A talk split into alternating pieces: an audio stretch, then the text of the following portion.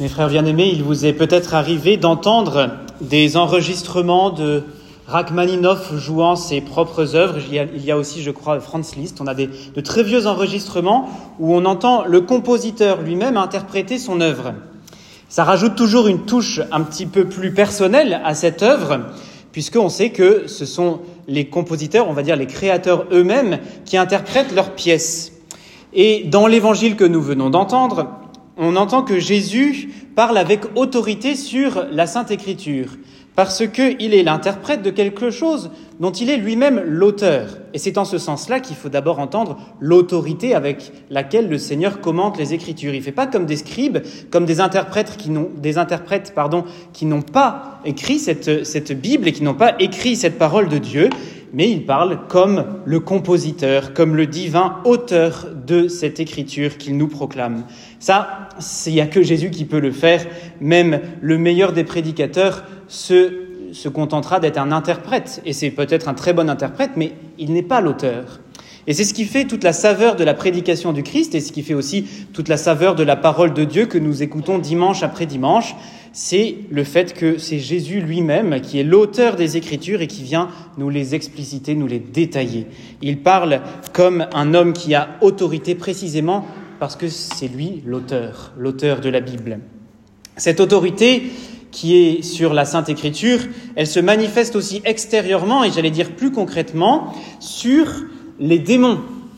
Et là, il y a quelque chose de peut-être un peu archaïque dans notre, dans notre monde. Ça nous fait mal d'entendre que les démons existent. On se dit, mais non, quand même, ça c'est quelque chose d'un autre temps, c'est quelque chose d'un peu moyenâgeux, ces esprits mauvais-là. Eh bien, ça nous fait du bien de savoir que le démon existe. Ça nous fait du bien de savoir que oui, le diable existe et qu'il peut avoir une bien mauvaise influence sur les hommes, et c'est-à-dire sur nous-mêmes. Alors, il y a plusieurs types d'influence que le démon peut avoir. Il y a le premier niveau d'influence auquel nous sommes tous soumis, c'est le niveau de la tentation. Le démon nous tente, et ça on le sent bien. Il y a un deuxième niveau qui est quand même plus rare, c'est le niveau de l'obsession. On a des, pensées obsédantes, des, vraiment des choses où le démon vient nous embêter dans notre vie quotidienne. Et puis il y a le dernier niveau qui est fort heureusement très réduit, qui est le niveau de la possession. Et voilà, ce sont les trois moyens d'influence que le démon a sur nous. Et il est bon de le rappeler, oui, le diable existe et oui, il peut avoir une influence, au moins celle de la tentation, ça je pense qu'on l'a tous goûté un jour ou l'autre. Et le Christ est venu précisément pour nous libérer de cet esprit mauvais, de cet esprit du mal. Il est venu véritablement empêcher que cet esprit puisse avoir une mauvaise influence sur nous. Si nous sommes remplis de l'esprit de Dieu, eh bien, nous ne serons pas remplis de l'esprit des ténèbres. S'il y a suffisamment de place dans notre cœur pour l'esprit divin, il n'y en aura pas pour l'esprit mauvais.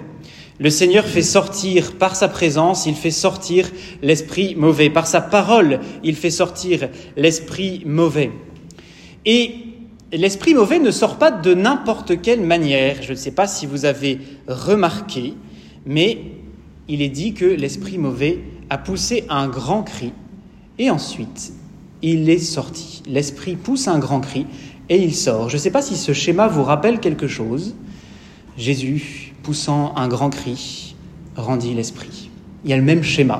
Alors vous allez me dire, euh, c'est un petit peu fort de café de comparer la mort du Christ avec le fait qu'un esprit mauvais est chassé, expulsé.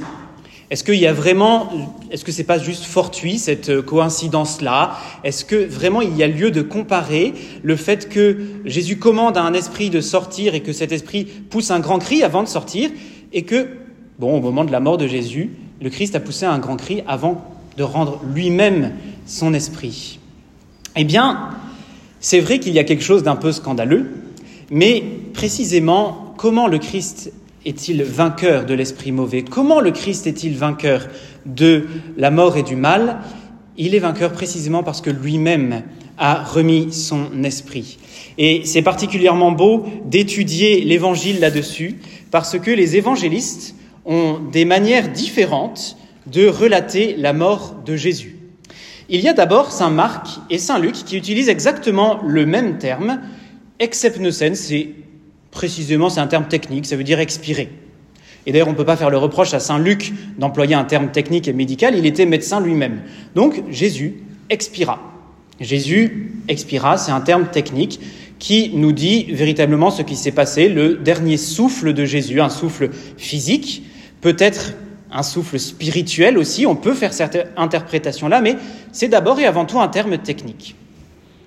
Ensuite, nous avons l'évangéliste Saint Matthieu, qui va, placer, qui va se placer un cran au-dessus, si on peut dire, et il va dire que Jésus a remis l'esprit. Il y a le sens d'une délivrance. Voilà, Père, entre tes mains, je remets mon esprit. C'est ce que dit le Christ juste avant de mourir, justement. Saint Matthieu dit que voilà, Jésus a remis l'esprit. C'est déjà un cran au-dessus.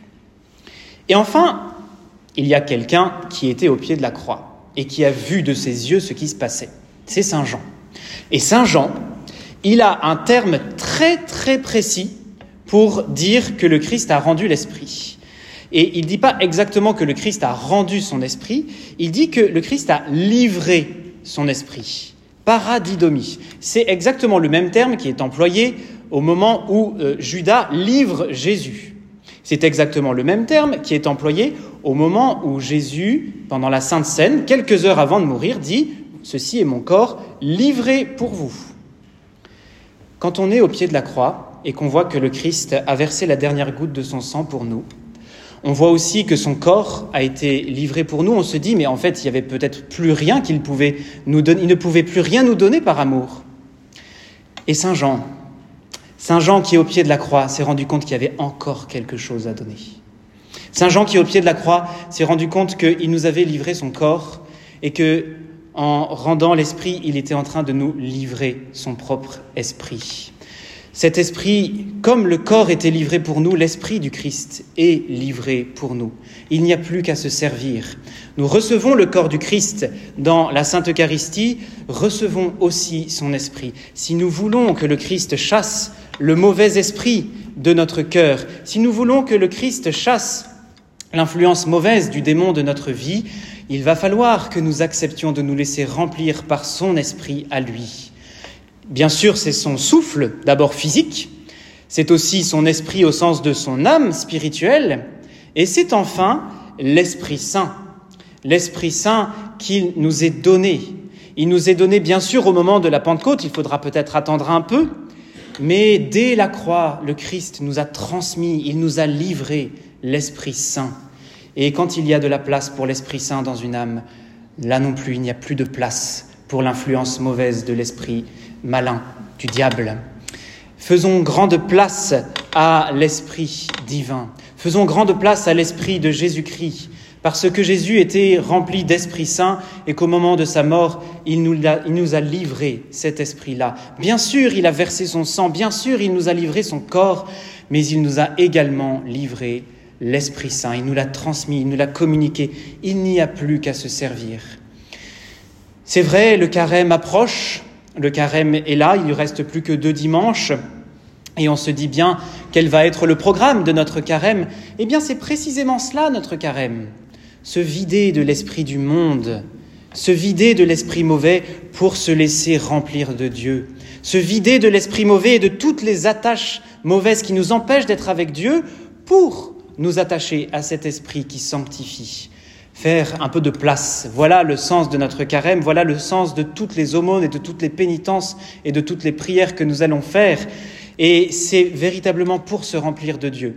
Si ce n'est qu'un exercice d'ascèse, eh bien, notre carême sera simplement un exercice parmi tant d'autres, mais ça, de l'exercice, on peut en faire. Il n'y a pas besoin de faire un carême pour cela. Mais s'il s'agit véritablement de nous vider de l'esprit du monde, de nous vider de cet esprit mauvais pour nous remplir de l'esprit divin, alors nous aurons tout compris et nous, pourrons arriver au vendredi saint et à la fête de Pâques en comprenant véritablement ce pourquoi nous aurons fait chacun de nos efforts de carême.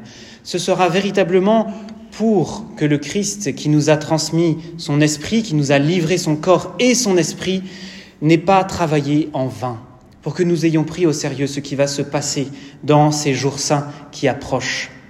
Alors, puisqu'il nous reste quelques jours avant de préparer notre carême quand même, eh bien, prenons nos résolutions avec cet état d'esprit-là, en se disant, qu'est-ce qui m'empêche véritablement d'être avec le Christ? Qu'est-ce qui empêche l'Esprit du Christ de venir prendre possession de mon âme? Eh bien, on va pouvoir identifier cela et pouvoir travailler dessus pendant le carême pour arriver un jour au pied de la croix, le vendredi saint, et voir le Christ nous livrer son esprit et pouvoir nous l'approprier à tout jamais. Telle sera la grande joie, la joie de Pâques, celle qui ne pourra pas s'enlever de notre cœur puisque nous aurons pris l'amour du Christ au sérieux. Amen.